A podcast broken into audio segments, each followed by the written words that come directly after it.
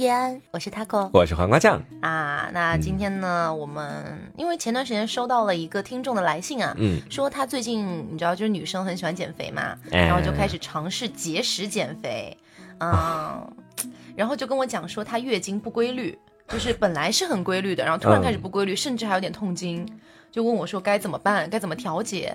那我就想，反正这。这个痛经这一块也是存在于很多很多误区的嘛，嗯，很多人会误以为有些东西是对的，比如说吃冰的、吃辣的呀，对，然后什么不能泡澡啊，而且看了中医还会说宫寒啊什么的，对对对对对，所以今天我们干脆就把这些误区全部拉出来，嗯，跟大家来聊一聊，逐一剖析，嗯，我们什么时候变成了一个两性的、正常的、健康的而且向上的节目？我们不是一直都是吗？嗯，好的，一直都是没有错，OK。好，那呃，先来讲一讲他所说的这个最初的问题啊，体重突然变化过快这个问题，嗯。嗯，如果是你体重变化过快呢，会影响你身体里的激素的变化。嗯。啊，就比如说我们经常说的雌激素、孕激素、雄激素这些什么的，都会产生一些变化，嗯。然后就会造成经期的不稳定，所以它会影响你的经期的间隔时间。嗯。嗯，比如说我们一般的正常周期是二十八天一次，小黄瓜不知道，小黄瓜大概十七天一次吧，是，嗯嗯，大概二十八天一次，可能就会变成三十几天或者变成十几天，嗯，都有可能，但是偶尔一次是没有关系。正常的，对对对。但如果你是连续两到三个月都不稳定了，有大问题要发生啊！这个你就要去医院看看了啊。嗯，这是一个体重变化过快的问题，所以建议大家减肥这种东西循序渐进吧。嗯嗯，不要动不动就三天不吃饭，什么？对，而且我特别看不惯他们就是经常不吃饭。我说像我这种就是胖着就胖着呗，也不会怎么样，真的找不到男朋友嘛？小黄瓜每早上跟我喊着要减肥，中午的时候就说姐，我想吃麻辣拌，然后我要超级甜，巨推荐超级甜，然后他还要他还要自我安慰说。人家加的一定不是白砂糖，是蜂蜜，狗屁！有没有这么诋毁我的私人爱好吧？好，所以就建议大家在减肥的时期啊，如果真的减肥靠运动减肥，或者是一些正确的，虽然你们可能都不会听的，那真的是很健康的减肥方式去减肥。嗯，还有像这个沙拉这个问题啊，刚好我们也聊到嘛，嗯，就说很多人是通过吃沙拉减肥。那你吃沙拉有个特别要注意的一点是，很多人吃沙拉的同时可能会只吃生菜，嗯，或是只吃一种菜。其实你吃的沙拉里面颜色越多是越好的，嗯，就代表它的维生素啊，还有很多你需要的东西都越多，营养就越好。然后呢，呃，很多人会在里面加很多的酱，比如说白色的那种沙拉酱啊、千岛酱啊，有味道一些，嗯，还自己骗自己。其实你这样子加很多酱之后，跟那种什么油焖大虾啊就没什么区别了。对，嗯，所以如果你真的很想要改变你的沙拉的味道，加油醋汁，嗯，日本的油醋汁，这个是比较健康的。就是如果现在点沙拉，他们都会送那个东西吧，就在里面会放，大家直接加进去，千万不要加老干妈什么的，不要自己随便瞎加。好，嗯嗯，那讲完了这个关于体重变化的问问题呢，我们来聊一聊刚刚小黄瓜提到的这个宫寒啊，这是一个巨大的误区。对，嗯，很多人就从小也不知道听谁讲，爸妈吧，对，反正就说，哎呀，你手脚冰凉嘛，那就是宫寒嘛，对，啊，什么肚子疼，哎呀，你宫寒。啊，那我们男生呢？男生也宫寒吗？摸摸你的小肚子，哎呀，你宫寒。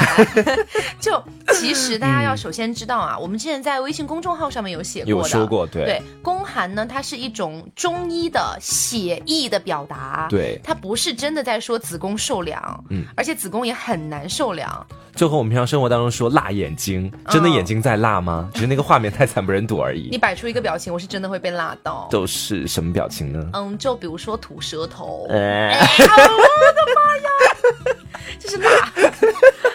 我今天很努力在给大家展现，好不好？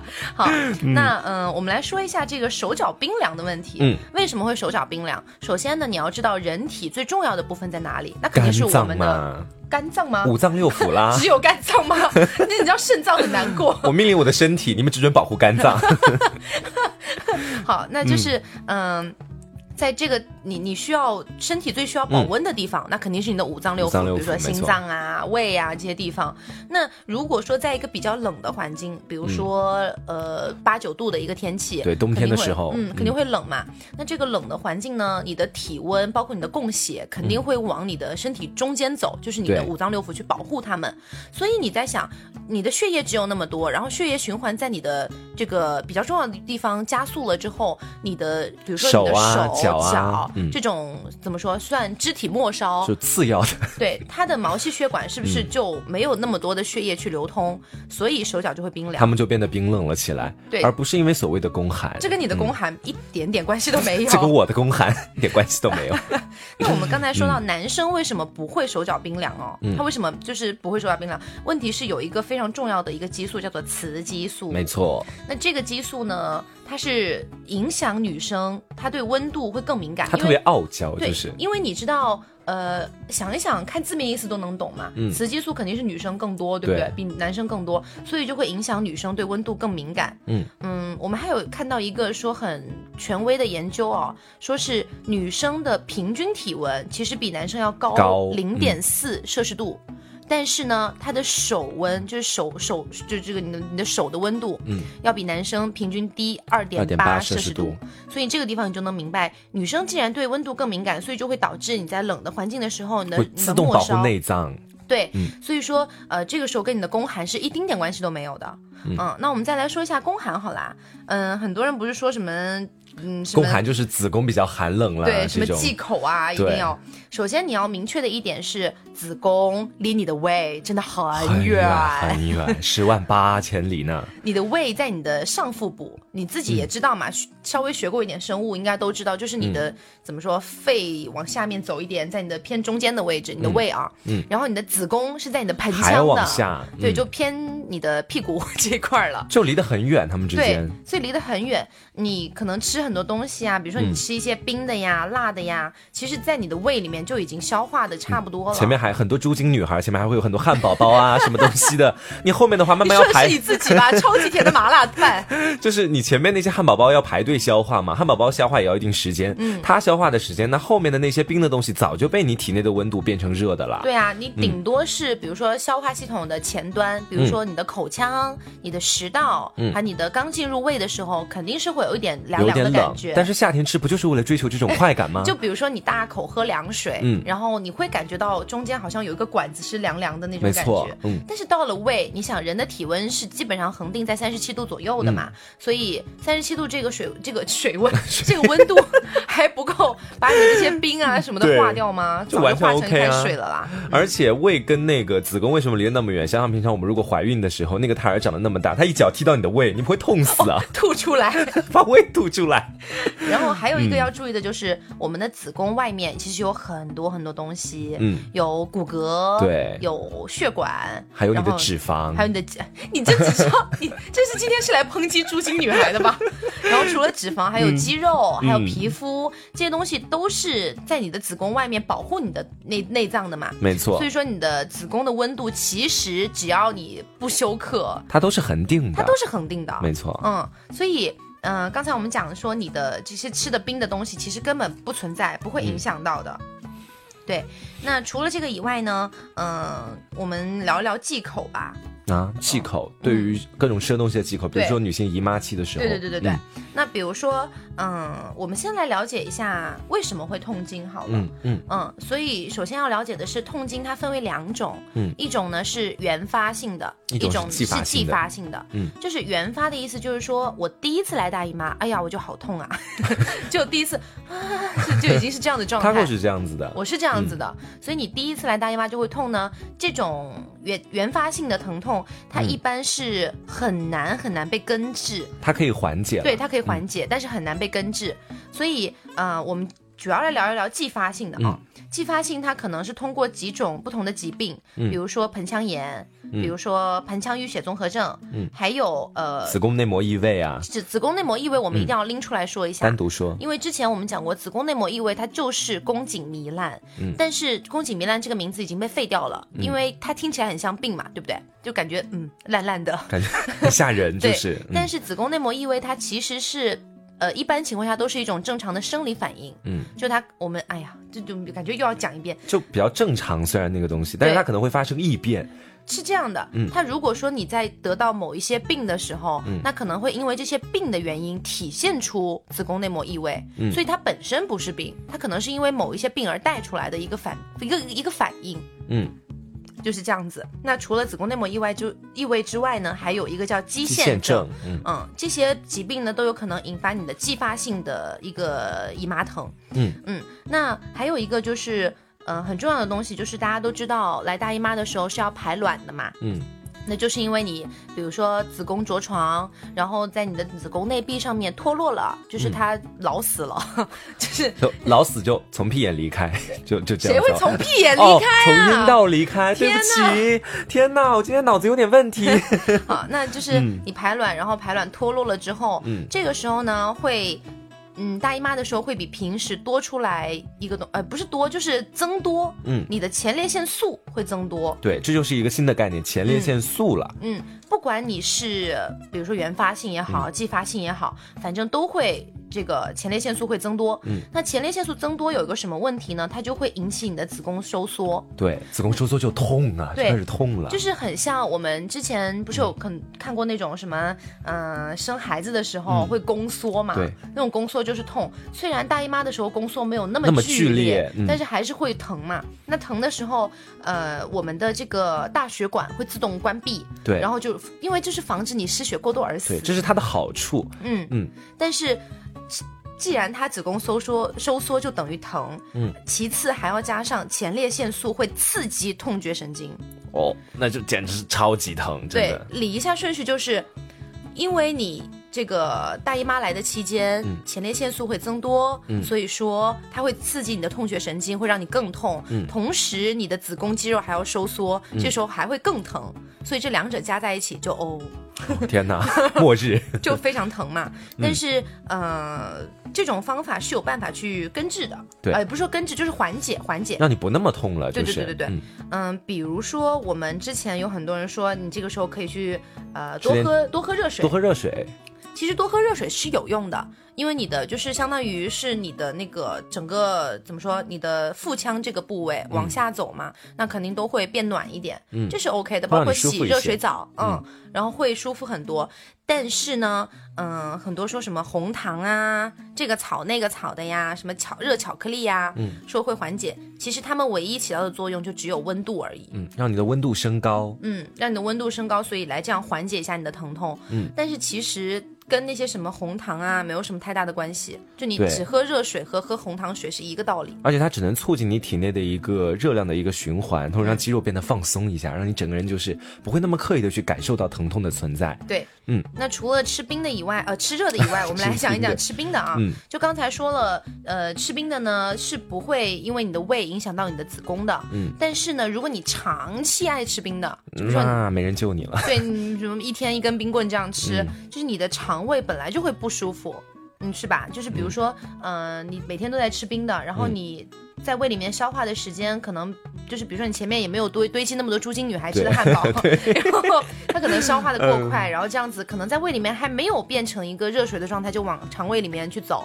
这样子那肯定是会影响你的这个肠胃的一个恒定温度的嘛。对，对肠胃不好，这样的话。对，那这样子就相当于是你的肠胃本身就有问题。这跟子宫暂时没有关系啊，嗯，你的肠胃本身就有问题，那你在经期的时候一旦着凉，你自己的自身温度就会下降嘛，嗯，着凉了之后，它本身就会影响子宫的收缩，嗯，所以说这个时候呃就会疼，开始越来越疼，嗯，所以这是吃冰的唯一的一个问题，就是你长期吃冰的会引起你的肠胃问题，然后导致你子宫会疼。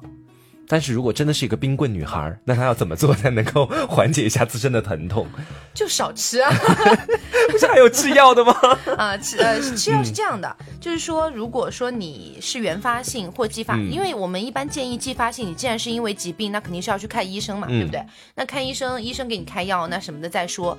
那如果你是原发性，像我一样，就是本来就很难根治，你想要办法去缓解它的话，嗯，吃止疼片是一个很好的办法。很多人对止疼片可能有很大的误解，觉得吃了以后脑子会变笨，然后身体会变得迟缓。那是因为大家对止疼片和麻醉药的概念是混淆了。嗯，就是止，首先你要明白，止疼片它不等于麻醉药。我们经常说的麻醉药，像什么杜冷丁啊、吗啡啊，这种东西都是作用于中枢神经的嘛。它会麻痹你整个大脑的神经。对，这样子会让你上瘾，然后也有可能会让你变笨，这是有到，这是有可能的。但是我们平常能够去外面买到的，因为你们知道吗啡其实算是一种毒品了。嗯嗯，而且只有医生可以开处方药，对，它会让人上瘾嘛。嗯，所以说，呃，其实你平时在外面是基本上不可能买到吗啡的。嗯，你基本上买到都是什么阿司匹林啊，然后呃那个叫那个什么杜啊，不是不是不是杜冷丁，那个叫什么来着？马斯匹林。哎呦，哎呦，哎呦，怎么就忘了呢？叫什么？不是布洛芬，布洛芬，布洛芬，对，对对对对对，比如说阿司匹林、布洛芬这种止疼片，它们都是呃非处方的。然后的一个止疼片，平时在药店里都可以买到。对对对，所以你根本不用去担心它会不会作用你的中枢神经，这是不可能的。它们的主要作用是抑制你的前列腺素的合成。嗯，就是我们前面也说到，说前列腺素主要它可能会让你感到疼痛啊，经过一系列作用之后。但是如果你通过这些止痛药物，那然后能够抑制住那个前列腺素的合成的话，你想想的你的疼痛是不是就减轻了？嗯，因为前列腺素没有被那么大量的产出了。而且，呃，你如果你吃的是止疼片的话，它大概可以缓解百分之八十以上的。的这个呃疼痛，那如果你是吃另外一种药更有用，叫短效避孕药。很多人听到这名字可能说，我又没有去进行无套性行为，干嘛要吃短效避孕药？对，那其实大家要搞清楚短效避孕药它是一个什么东西。我们首先来说一下短效呃避孕药，它就分为三种，一种叫紧急避孕药，嗯，一种叫短效避孕药，一种叫长效避孕药。那我们市面上大家一般了解的啊，在国内一般大家了解都是紧急避孕药。就是你去买，比如说你头一天晚上跟某人啪啪啪了，嗯，然后没有带套又内射了，为什么要做这种事情？千万不要伤害自己。对，就是这样子。之后你想，哎呀，完蛋，害怕怀孕，然后赶紧去买避孕药。这种时候买到的都是紧急避孕药。嗯，就是你怎么区分？很简单，你拆开只有一颗在里面，然后它会写一个七十二小时紧急避孕。嗯，这种就是紧急避孕药。然后这个避孕药里面含有的是什么？含有的是。大量的大剂量的孕激素，嗯，它相当于你吃八天短效避孕药的含量，所以它的剂量是非常大的，所以说它的副作用也很大，嗯，副作用大在于什么？它会导致你的内分泌紊乱，比如说你可能会爆痘，可能会浮肿，嗯，然后可能会，嗯，经期也会有一些调整，这样子。天哪，猪精女孩一步到位，真的 浮肿爆痘，然后它的。紧急避孕药的避孕的概率大概是百分之七十四到百分之八十五，也算是比较高了。对，嗯，但是我们接下来要首推的这个介绍登场的短效避孕药，记得它的名字不是紧急，也不是长效，是短效。短效避孕药呢，你也很好区分，它一般打开是只有二十一片到二十八片左右的一个包装。嗯，它里面的一个呃含量，呃，这个这个叫什么？含含有含有的东西大概是雌激素和孕激素，然后呢是比较少量的，所以正是因为它比较少量，所以是缓缓的吃，这样子的话对你的副作用其实可以说是微乎其微，基本上是没有什么特别显著的副作用。然后呢，它的吃的方法也很神奇，之前奶昔有在 有在节目里面稍微提到一下，它的吃的方法是二十一加七，嗯，我们一个月大概三十天嘛，二十一加七的意思就是。连续的吃二十一天，停七天，然后七天之后再连续的吃二十一天，停七天，所以这一个月里面你都是不会受孕的。依靠这个来循环。对，然后在这七天的时间里面，你的大姨妈就会来，就是说你吃二十一天，然后到第二十一天的时候你停药，然后在一到三天的时间内，它就会自然的出血。嗯，然后七天之后你再继续开始吃。其实这个就是可以帮助你们调整你们大姨妈的时间了。对对对对对对。嗯嗯，那除了这个以外，还有个很重要的点就是，它是百分之九十九避孕。超高效率的避孕药，基本上你找不到比短效避孕药更高的一个，嗯，避孕套也算吧。避孕套是百分之百 不列入考考考它考虑范围之内，嗯，除非它破掉。然后有一个大家可能会关注的问题就是，如果我现在要开始吃短效避孕药，它有什么办？就是大概要几天开始起效？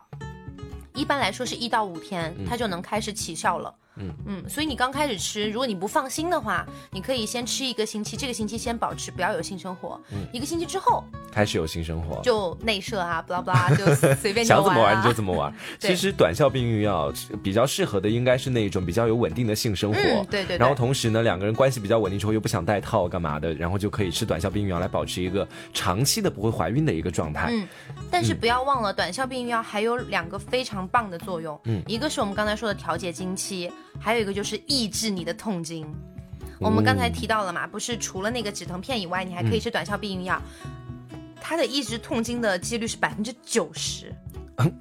就是能够把你的痛经的疼痛挽救九成，大概就会是大概描述一下是什么样的疼痛感？它的百分之九十是说百分之九十的几率屏蔽掉你的痛经，完全屏蔽掉。嗯，天哪！现在我们大家都开始吃吧，就是你吃个屁呀！嗯，那除了呃这个短效避孕药之外，还有一种不是说三种避孕药嘛？嗯，还有一种叫长效避孕药。这个避孕药呢，是你一个月吃一次，然后每个月这样吃，它的副作用比较大。为什么比较大？因为它的，你想，短效避孕药是二十一加七，你一个月要吃二十一天，然后长效避孕药是你一个月吃一个月吃一一次就够了，嗯，所以说它的那个雌激素和孕激素的激那个那个含量是比短效避孕药大非常多的，嗯，就更不要提咱们的紧急避孕药了，对它的它的副作用是很大的，嗯。嗯，当然没有紧急避孕药那么大，嗯，但是如果有一个问题就是，很多人可能听到说短效避孕药要吃二十一加七，觉得很麻烦。就万一有一天忘记了呀什么的，就觉得哎呦这这。但是也得给自己的身体考虑一下。对，所以就会有很多人去选择长效避孕药嘛，因为你一个月只用吃一次。但是我们肯定还是建议你去吃短效，因为短效首先它的副作用微乎其微，嗯，其次呢它还有很多帮助你调节痛经、帮助你调节这个月经周期的一个作用，嗯，是非常好的。嗯，那嗯我们刚才说的这个长效避孕药，一般你如果说你要准备怀孕，比如说你怀孕之前一直在吃长效。你一般是要停三个月到半年之后才可以去怀孕的啊，它的副作用会一直存在在体内，嗯。哇，好危险啊！对啊，而且但是如果像你吃短效的话，一般你停个半个月时间就可以怀孕了。哦，就是可以。其实这样的话，也就算是大家都差不多了。这三个药各有好坏嘛。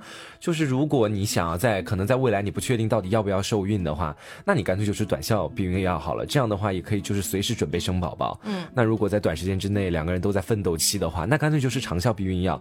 这样的话就是你可能记性不太好，然后 就是你吃长效避孕药可以有效的避免这个情况发生。嗯。那短效。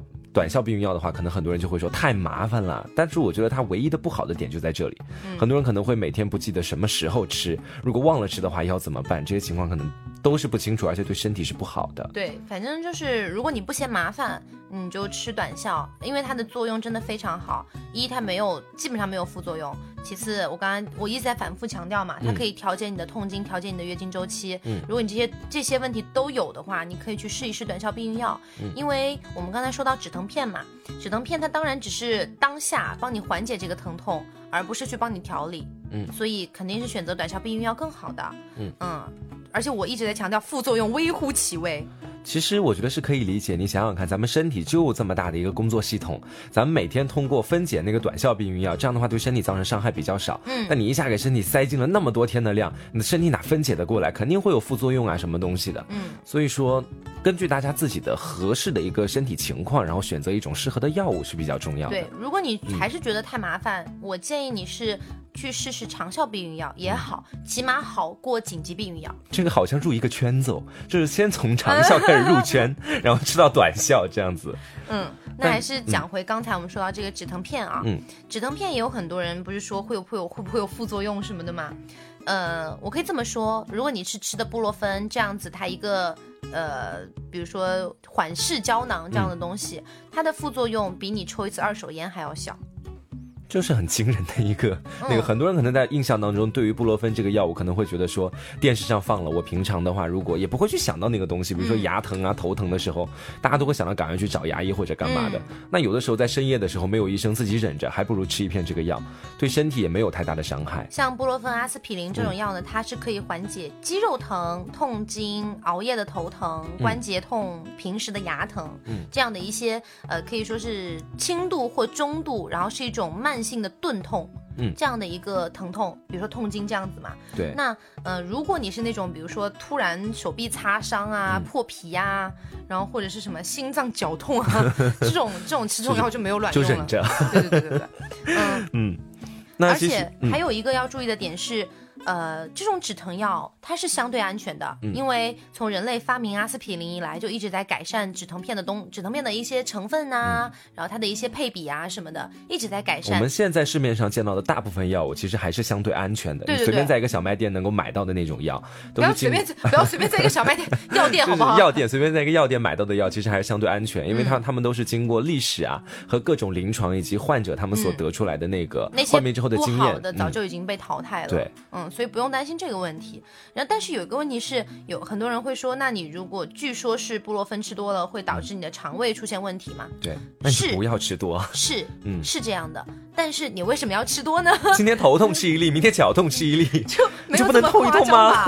就是你也不会天天都痛吧？你也不是那么吃不了苦。而且我们今天推荐的是，你如果痛经的话，可以吃一天吃一片，你一般也就来痛经不会呃来姨妈不会说你整个姨妈过程都在痛嘛？嗯，一般最多也就三四天，所以你一个月吃三四片是没有什么关系的啦。那我们还是要讲一下，如果你吃太多了会怎么样啊？嗯，就如果说你吃的太多了，可能会引起消化性溃疡，你的胃里面消化性溃疡。然后可能更更严重的还有一些更严重的，但是你就不要吃那么多嘛，就跟大家说你戴套不就好了吗？然后嗯，还有刚才我们一直在提到前列腺素啊，嗯，大家好像听起来觉得前列腺素特别讨厌，嗯，就刺激痛觉神经，什么子宫收缩，人家可多好处了。其实它是有好处的，它可以抑制你的胃酸，保护你的胃黏膜不要受到强酸的刺激。嗯，对，嗯。然后我们来讲一下为什么这个止疼片它能够止疼吧，给大家讲讲这个原理。嗯，它的原理是因为制造前列腺素，它需要一个非常关键的酶，叫做 COX 酶。那这个酶呢会被止疼药给打击掉，对，所以就制造不出那么多的前列腺素，所以你就不会被刺激到痛觉神经，所以你就不会那么疼。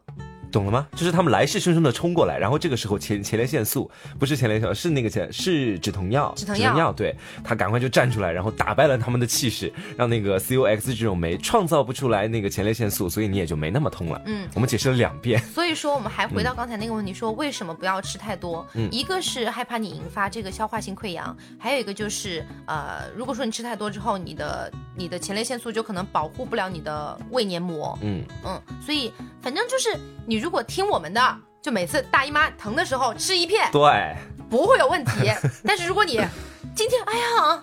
我今天心脏好像有点难受，吃一片，然后 啊晚上脚有点痛，再吃一片，然后天天天天这样下来，你当然会有肯定会出问题。嗯，其实我觉得这个药物的话，就像咱们得一场感冒一样，其实也不是一定要吃药。感冒它肯定是有它一一个那个发病的一个过程，你是必须要经历的。你吃感冒药最多让它那个过程变得快一点而已。所以说一些基本的疼痛能承受就承受了，实在承受不住，而且像痛经这种周期性的，可以考虑就用外物或者是药物这样来帮自己。自己扛一会儿是可以的，所以我们还是比较推荐短效避孕药这个东西。对，它可能因为有很多人可能会听起来说，嗯，我为什么要吃避孕药？嗯，特别是我，就是就是可能会有人会被它的名字迷昏了头脑。对，其实它是一个非常好的东西，在国外有百分之九十六的女性都在吃。嗯嗯，而且是短效口服避孕药啊，不要忘了口服这两个字，不要注射。短效注射避孕药。好，嗯，所以就是给大家推荐两种有效的抑制或者是调节你的痛经的一个药物，嗯，一个是短效避孕药，一个是呃止疼片，嗯。嗯，但是有一个要注意的是，我不知道听众会不会有那种肾有问题的。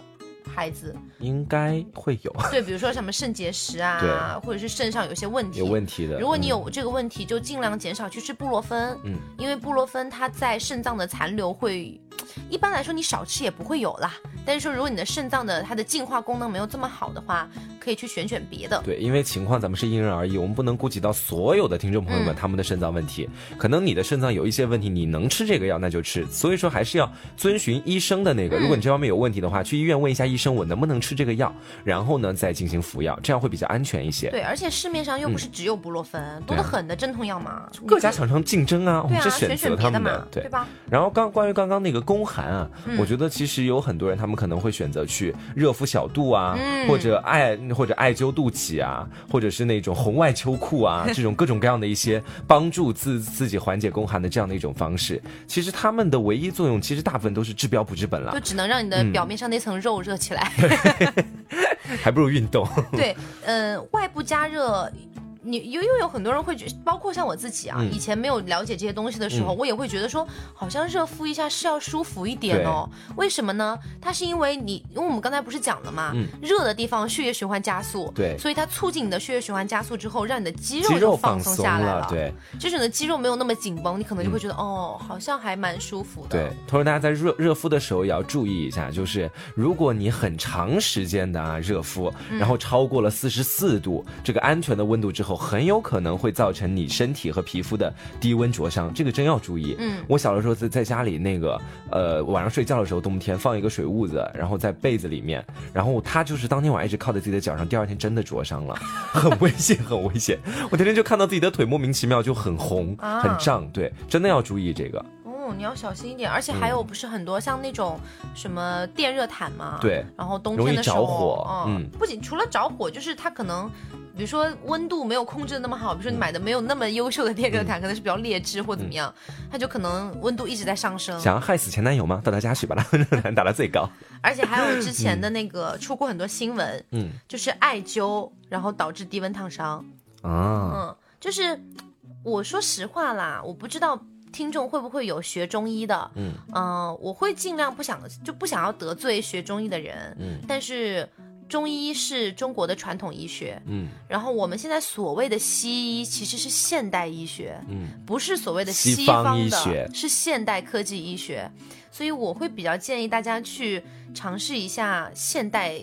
这个医学技术的一个成果，嗯，然后，嗯，我认为，呃，这个像你比如说暖宫，然后去艾灸。真的是没有什么大作用，因为我们现在已经研究出来了，你为什么会痛，嗯，然后你痛了之后要怎么去缓解，是因为什么东西去痛，所以你其实你在肚子上敷一敷，确实是能缓解你的肌肉，可是完全是治标不治本的。我们其实我们这个节目不是说完全不相信中医，或者是反对中医怎么样，嗯，如果听众你因为中医而受益，或者说你觉得它真的对你有效果，并且你坚持很多年，而且就是因为它受到了改变终生的这样的一个效果，我们当然可以接受，也理解你。这样，但是我们也是为了广大听众，就会觉得大家说愿意去相信更能让人相信的东西。现代医学是有一定的科学依据或者怎么样的。对，当然我们不排除你个人对于中医的一种喜好，因为它有作用，并且能够存在到今天，肯定有它自己的道理。我们十分尊重这样的一种医学了。嗯，你圆的真好。嗯，好。那除了这个以外呢，还有一个问题就是，嗯，很多人会说，哎呀，我一到经期就爆痘。这个。我没有体验啊，确实是我一般是来大姨妈之前就开始爆痘了，就以前一两天就开始，哎呦，我的脸怎么就这样了？然后，嗯，我们讲一讲为什么一到经期就爆痘啊？一到经期就爆痘，其实是因为一个激素。叫做雄激素。刚才我们我们回顾一下，刚才我们提到的就是呃，女生为什么手脚会更容易冰冷，是因为雌激素导致女生对温度更敏感。嗯，那雄激素是因为呃，这个月经期间雄激素会分泌旺盛，然后呢，雄激素分泌旺盛就会引发。一个叫做皮脂腺的东西，它的工作就是分泌油脂嘛，嗯，然后皮脂腺对雄激素是非常敏感的，嗯，所以你想想，月经期间雄激素压倒了雌激素，大家要知道的一个点是在你的整个，比如说一个月的时间里面，嗯，你的雄性激素和雌性激素是此起彼伏的，但是在你的月经期间是雄激素绝对压倒雌激素的，所以这个时候皮脂腺对你的雄激素感觉哦好敏感，你来了，然后这个时候就会分泌更多的油脂。就会刺激它。长过痘的人都知道，为什么会长痘呢？就是因为油分泌过多，然后堵塞了毛孔嘛。所以说，油性皮肤的人比较容易长痘。对，所以这个时候呢，有没有办法呢？有。这性什么没有办法呢？都有。服用短效避孕药。哎，今天真的很像一个短效避孕药的推销广告。为什么？服用短效避孕药，它可以调节你的性激素。嗯。为什么现在不去买短效避孕药，坐在这里做节目？一定要去买。就是如果你存在这些问题，当然也有人天生就很好啊，比如说又不会痛经，经期又很稳定，那是你命好，然后又不会又不会大出油，然后就整个人超超棒，来姨妈和不来姨妈真一模一样，完全 nice。对你这当然你可以不用去管，但是我认为还是有很多女性她们是有这方面的问题的。嗯，那你如果说哎呀，我不想每一次经期来的时候就爆痘，万一我有工作或者是我要出席一些什么场合，嗯，别人看到我脸上坑坑洼洼的会很烦，嗯。你可以去尝试一下短效避孕药，嗯，它可以调节你的性激素，让你的雄激素和雌激素达达到一个更平衡的一个环境，嗯，这样子呢，你的这个呃皮脂腺，刚才我们说分泌油脂的这个朋友，皮脂腺它就不会受到那么多的雄激素的刺激，它就不会分泌那么多油脂，这样子你就不会长那么多痘。对，嗯，那嗯，那如果是男生的话，应该也可以吃。好问题，这个我们没有研究，这个我倒是没有研究过。男生，嗯嗯，但是没关系。如果说你还是我们讲到这样了，嗯。如果我们讲到这里了。你还是不想要尝试短效避孕药的话，嗯，但是知性还是会给你提供另外一个方案。就比如说刚才我们说，你不想你不想因为这个疼就去吃短效避孕药，你可以去吃止疼片。对，如果你不想因为长痘就去短效避孕药，你可以呃去买那种外用药膏。嗯，你因为很多人我发现很神奇，你知道吗？就是有人出现皮肤问题，第一时间。不是去找医生，是买护肤品，是吗？啊，我要买神仙水，赶紧急救。对，就是你可能去医院几两三百块钱就下来了的问题，你可能要去买几千几万的化妆护肤品都不一定能起到效果。而且护肤品是一个慢慢试错的过程，我是真的发现了，就是你一入坑之后，你发现总有更好的或者更适合你的在前方。对，一买就买很多还用不完。嗯，所以说啊，我们刚才提到了这么多短效避孕药的好处，我们再来总结一下短效避孕药的好好处。我们真的不是打广告，因为从头到尾没有提到什么牌子嘛，只是跟大家说这个药方。嗯，短效避孕药除了刚才我们提到的经期爆痘，可以帮你调节性激素，降降低这个经期爆痘的几率。嗯，除此之外呢，还可以抑制你的痛经。嗯，除此之外呢，还可以调节你的经期。嗯，然后还可以帮你避孕，一直长痘。长了，第一个就第一个就长，干嘛重复一遍？你是有多爱长痘啊？因为这好像对我真的蛮有用的。嗯短效避孕药是真的很棒哦，但如果说大家真的存在我刚才说的那些问题，真的建议你们去试一试。嗯，而且我们刚才一一直在强调它的副作用微乎其微。嗯。就我们吃到它不会有太多的伤害对身体，我们一直在强调这个问题，真的希望大家就是凭我们两万多的订阅，我们做了这么多 期节目的信誉度，推荐。就是我们也肯定要推荐给大家一个东西，我们会事先搜集很多的相关资料，以及我们自己的一些研究，我们是完完全全就是希望大家去这么做，而且我们身边也会有朋友去服用这些药物，我们也会去收听他们的一些意见或者建议，对对对，然后分享给大家的，嗯。那除了像我们刚才讲的这么一大堆。啊，我们可以稍微的简单来复习一下啊。嗯，首先，呃，如果你的经期不稳定。很有可能是因为你最近在减肥啦，对，节食过快啦，然后影响到了你的激素变化，这样子会导致你经期不稳定。对，同时呢，一次偶尔一次你的经期不稳定是没有关系的，但如果你连续两三个月都不稳定了，记得去医院看一下。嗯，是什么问题？那就是你自己自己身体上的这个差异了啊，我们就不在这里做判断。嗯，而且如果是你要能够保证自己的经期能够准时到的话，最好就保证自己的作息啊，多吃水果呀，然后就是你别讲一些他们不会听的，猪精女孩不会听。好的。提醒一下大家，初经女孩，我自己都不会听。初经女孩从七八岁就开始听这些话，我不听，我不听，我不听。你两七八岁爸爸妈妈说按时吃饭，不听不听不听不听不听。多吃青菜，不听不听不听。就要吃肉就要吃肉，我要吃 Burger King。对，那除了刚才体重变化过快会导致你的经期不稳定以外，嗯嗯，我们刚才讲到的宫寒，它首先是一个伪命题，嗯，它跟你的子宫受凉没有关系，它是一个中医的写意的表达。你的子宫外面有太多太多东西包裹，而且你的胃离你的子宫很远，你不会因为吃了一点冰的就导致你的胃会寒冷。嗯，就真的很荒谬这个。drama queen。然后，嗯。你的子宫的温度是恒定的，这个要知道。好，然后我们刚刚讲到，那有些人说手脚冰凉是不是宫寒？No No，手脚冰凉不是宫寒。嗯，那为什么男生手脚冰凉也是宫寒吗？经常宫寒。我们要复习一下，说体温低的时候，你的身体血液循环会优先保护你关键的部位，就是你的内脏。那这个时候呢，你的比如说手啊、脚啊，你的末肢、毛细血管就会收缩，供血量就会减少，那这样你的温度就会降低。嗯，那男生为什么不会冰凉？就是因为女性的雌激素比较多，导致女生对温度更加敏感。嗯，是这样子。然后我们刚才讲到说这个忌口的问题嘛，就是说你平时吃冰的，如果吃太多了，可能会导致你的肠胃本来就不舒服，所以在你经期着凉的时候，就会影响你的子宫收缩。这个时候有个很好的缓解办法，就是洗个热水澡，或者多喝一点热水。然后提醒一下，所谓的红糖水啊，什么这个草那个草的，其实唯一起到作用的就只有温度。嗯嗯，帮助你提升 温度，温度，热度。嗯，那继续说，像我们刚才说那些所谓的暖宫啊，什么敷一敷、艾灸艾灸什么之类的，他们的唯一的功能就是让你的那层肉热起来，嗯，热不到你的子宫里面去。有那么多脂肪隔着呢，超级多呢，好厚呢，割都要割好久。吸一天。嗯，但你它在你外部加热的唯一作用就是促进你那个地方的血液循环，嗯，让你的肌肉放松，你会有一点缓解。但是拿开之后，对，你想你这个地方确实是现现在暖了，拿开没有多久它又凉了，然后又疼，你要再敷，你天天敷着吗？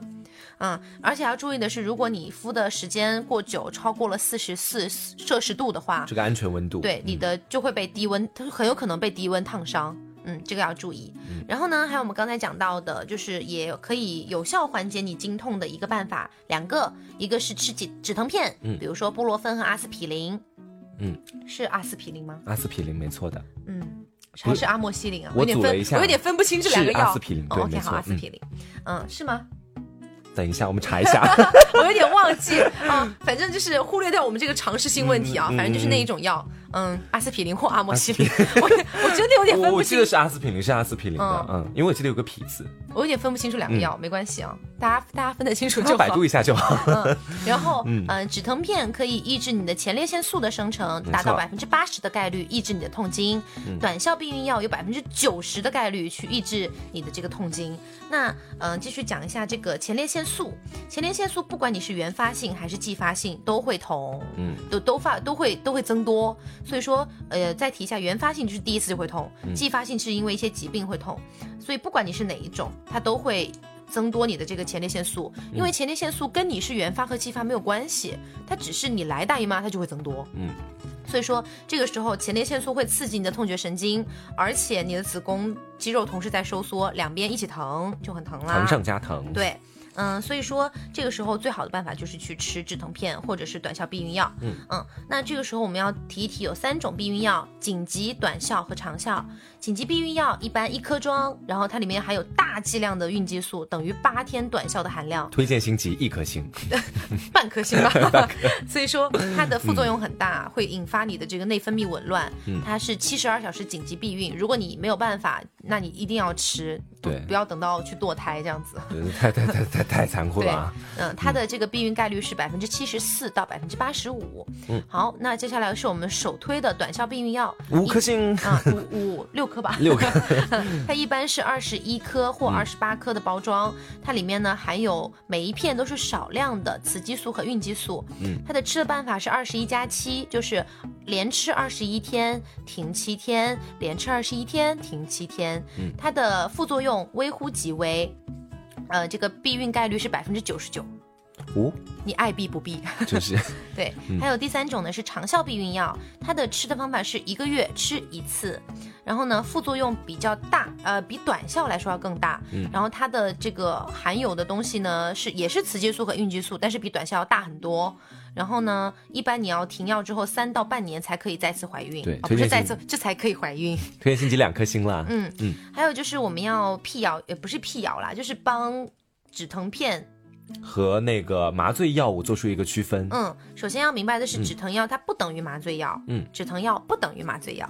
麻醉药是只有处方药，医生才可以给你开，但止疼药你有时候在药店里面都可以买得到。嗯，所以你吃止疼药这种非处方类的止疼药的话，它是不会让你变笨或者上瘾的。呃，而且呢，它不作用于中枢神经，它不作，它不作用于中枢。嗯，那这个时候呢，我们要提到的一点是，嗯，你如果安全性的吃，就比如说你大姨妈疼的时候吃个两三片没有问题，但是如果你吃的太多，比如说闲来无事磕两颗，这样子就很有可能会引起你的消化性溃疡，然后呢，嗯，甚至还有些更好、更不好的东西。嗯，但是我们要注意，前列腺素它并不是完全不好的。嗯，前列腺素呢可以抑制你的胃酸，保护你的胃黏膜不受到强酸的刺激，也是一个对你的身体有保护的东西。所以不要没事就去抑制它。嗯嗯。然后呢，呃，我们来讲一下止疼片它的一个，呃，这个这个这个这个止疼的原理。嗯，就是因为前列腺素生成的时候需要一个 COX 酶，这个酶呢会被止疼片给打击掉，所以在制造不出那么多的前列腺素了，你就没有那么痛了。嗯，就是这么简单。而且要注意的是，止疼片它只能够针对轻度、中度的慢性钝痛这样子的一些痛比较好，比如说像肌肉痛、肌肉疼、痛经、熬夜的头疼、关节疼、平时牙疼什么的，这些可以。嗯嗯。那除了这些以外呢，我们刚才讲到了经期爆痘的问题。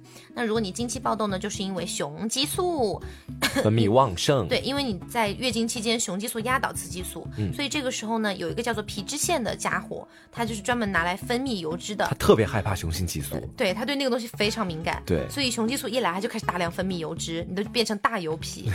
所以这个地方还有两种办法，一种就是吃短效口服避孕药，呃，它可以调节你的性激素；第二种就是外用的药膏，嗯，去医院里面，嗯，不要随便去买一些护肤品干嘛的。嗯，这是我们今天整个关于一些这个痛经啊，还有一些所谓的治痛经的办法，还有一些我们真正推荐的办法的一个大汇总。嗯嗯，那除了这些以外呢，我们还要来聊一聊，就是棉条。棉条，卫生棉条卫生棉条啊，对，嗯，因为我之前就我们之前在节目上就有推荐过啦，就有推荐过很多，就是什么，嗯，给大家推荐这个牌子那个牌子。我们今天不推荐牌子，我们今天不推荐牌子，我们不做广告。嗯，就是现在在要求广告商加入我们了，你们加入我们，快来我们这里做广告吧。然后就什么什么冠名。对，嗯，那我们为什么推荐卫生棉条？嗯，首先使用过卫生巾的女生肯定会知道，在用卫生巾的时候，因为它整个卫生巾的那一片都是湿的，都是因为有血的。虽然它被吸收进去了，可是它本身还是潮湿的，所以这个时候其实会觉得有点不舒服，黏黏的。我 我没有感觉，所以我一直在静静聆听。现在，嗯嗯，这个时候你没有感，呃，你没有感觉，就是你会被那个潮湿的东西弄得很不舒服，而且你还要不停的调整它的位置，嗯，就很难受。所以我们要推荐的是卫生棉条。好啊，卫生棉条的好处都有啥？嗯，首先第一点，卫生棉条它是内置的。就是放在你的阴道里面，所以你在外面是几乎感觉不到它的，而且也不要担心它会会放在里面会有异物感，真真没有，完全没有。啊，真的吗？因为它是它没有那么粗，它可能就跟你的大拇指那么粗。所以你放进去真的是没有什么感觉的，那会有异样的爽感吗？啊，不会。好的，你在做梦？我在想。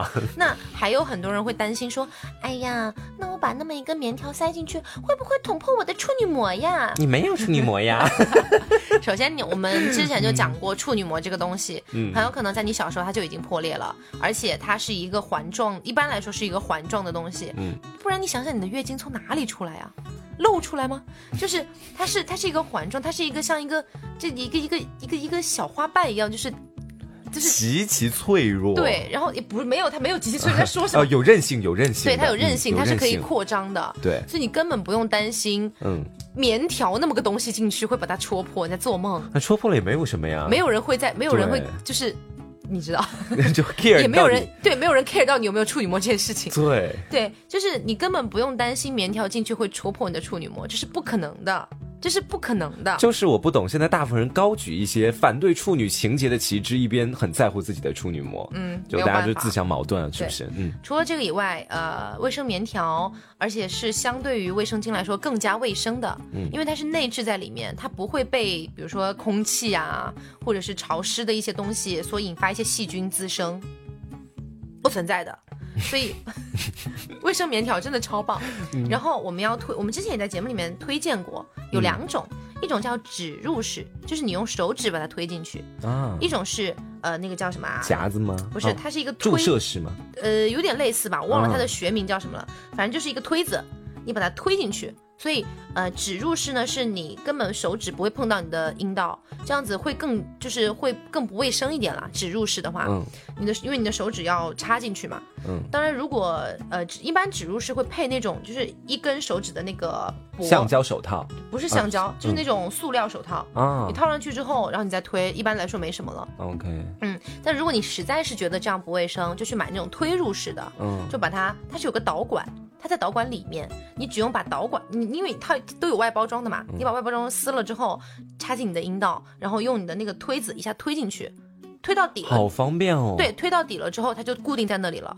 天呐，好想试试，但是我没有机会。你没有阴道，我觉得很好玩，这个塞进屁股。那我拉不出屎怎么办？然后，然后那个 你把那个导管拿出来的时候，它就会有根线留在留在那边，就方便你到时候拿，就是你拔出来？对，拔出来。一般我是建议五个小时换一次，嗯，因为它最长时间到八个小时嘛。但是一般来说，超过八个小时还是不太好。为什么呢？因为棉条毕竟全是一个棉花的东西嘛，所以它会大量的吸水，就是吸血啦。然后吸了血之后，如果说嗯你这个时候姨妈没有来的那么多，比如说来的量比较少，你又放了一个相对来说比较大的一个棉条进去的话，它就会不停的不停的吸水，所以吸的是你阴道内的东西。所以这个时候呢，有很小很小很小很小很小几率的一个情况会引发一个很奇怪的病，但是那个病我们不在考虑范围内，因为只要你。嗯，一般来说很少出现这样的情况，是一种非常罕见的病了啊，这个不用太 care。就是说，这是唯一的一个棉条存在的隐患，但是它真的就微乎其微。我要跟你讲清楚，就像你出门还有可能被车撞死这样。你在说什么？就几率永远都在，意外永远都在，但是我们不能因为这个意外而不去做这件事情。对，嗯，因为它真的相对于卫生巾来说好太多太多了。嗯，而且你们会担心说八小时嘛，八小时，嗯，那你睡觉万一就是超过八小时了怎么办？一般来说啊，就是呃，我会建议你在这个月经量大的期间去用大几，就是那种大量量大型的卫生棉条，嗯，然后在量大的那几天过了之后去换一两天正常的，然后在最后一两天换那种量小的。这样子就不存在说，呃，你放在里面八小时之后，它会开始猛烈的收缩其他的液体，这是一般来说不会存在的。只要你把那个量把控对了，而且如果你担心说晚上，因为你我刚才道理已经讲得很清楚了，对不对？它为什么会引发那个疾病，就是因为它吸水吸的太多，而且那是因为你月经量没有那么多的时候，如果你月经量没有那么多。比如说，一般我们来最近，也就是最后那么一两天，月经量没有那么多嘛，对不对，我的小姐妹们？就我不知道，最后那么一两天月经量没有那么多，你大不了那个时候再换成护垫嘛，嗯，对不对？那也省了你前面很多天就是那种。黏腻的感觉，焦灼之苦。嗯嗯，所以非常非常推荐用棉条。如果说各位还有什么对棉条方面的疑惑啊、不解啊，或者是害怕呀，都可以来私信我，我尽量去一一帮你们解答。以后可以申请一个称号——中国卫生棉条推荐大使。因为这个东西真的很棒，因为我在微博上看到了无数篇，真的是无数篇，一百篇不下了，就推荐使用棉条。但是评论里面还是就是那种，我知道它很好，可我还是不敢用。我不知道为什么，你害怕什么？就就是害怕，他们可能就是因为不敢去尝试一些新的东西。对，因为我觉得还是讲回来，还是讲到女性，就中国女性对自己的性压抑，性压抑太严重，他们就是都不会去自慰，就是不会去自己 自己去调节自己的生理需要。就我觉得很莫名其妙，就你有需要你就调节啊，为什么男生可以，女生就不可以？莫名其妙吧？是，就是因为大家自己的思想当中太固化了，把自己圈在那个思想层里面，导致一直出不来。其实如果换位思考一下的话，想想看，如果一件真的对你的身体很有好处的事情，未尝不可呢？而且就算是如果真的不好不适应，干嘛不试一次呢？而且有那么多人都已经说很不错了。而且如果你是一个棉条新手，那你要第一次开始尝试的话，那肯定是我会建议你去买这种推入。式的，嗯，有导管的，这样子它会更方便的帮你找位置，而且也防止你自己推来推去推不准，把自己划伤了。我刚才就想问这个问题，就第一次的话，如果那个女孩之前没有性生活，然后就是第一次推棉条的话，嗯，可不可能那个地方比较紧致一些？肯定会紧致，但不会紧致到一个棉条都推不进去。OK，那是什么东西啊？难，是你的屁股。你也不要这么过分。我说你紧还不好 哦，就是我要说你大松，就针眼都进不去。针都进不去，好，感觉好痛哦。所以根本不用担心这个问题。而且如果你一开始真的很害怕的话，我教你们可以这样子，你去买一个量小的，先买一个量小的进行尝试嘛。那你量小的推进去之后，你一开始的月经量不是比较大嘛？嗯，你可以在下面垫一张呃，比如说护垫或者是卫生巾，你先去你先去感受一下棉条带给你的感觉，就是它真的不会有异物感，只要你放对了地方。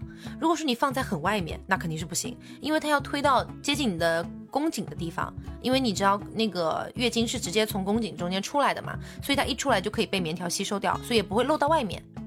啊，其实这个我觉得我自己还是有切身体会，但不是塞下面哈。你是塞了肛塞吗？不是，就是以前流鼻血的时候，你知道，就流鼻血的时候，那个卫生棉球刚放在鼻口的时候很有异物感。但是如果我以前我经常流鼻血，我有这个毛病嘛，然后就一直往上吸收，大概到鼻子，呃。稍微上步一点，但是还是可以掏出来的时候，你就忽然间没有感觉了。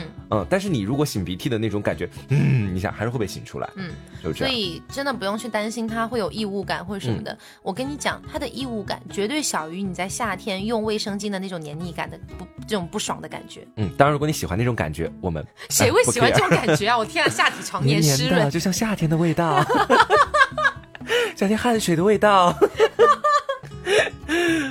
好，所以非常推荐大家用这个卫生棉条去感受一下。嗯，你真的不要害怕，你听我一句劝，你真的，你你先去买一个量小的，嗯，然后垫上一张卫生巾，你先感受一下卫生棉条会不会给你带来不适感。嗯，你如果你真的觉得有不适感，那我无话可说。那我们就此江湖别过。就是因为它是真的不会有不适感的，它不会有的。既然你是用导管去把它好好的推进去，推推对位置了，我敢打包票。我跟你说，我当场把我个人微博告诉你们，你们私信来骂我，一起骂他。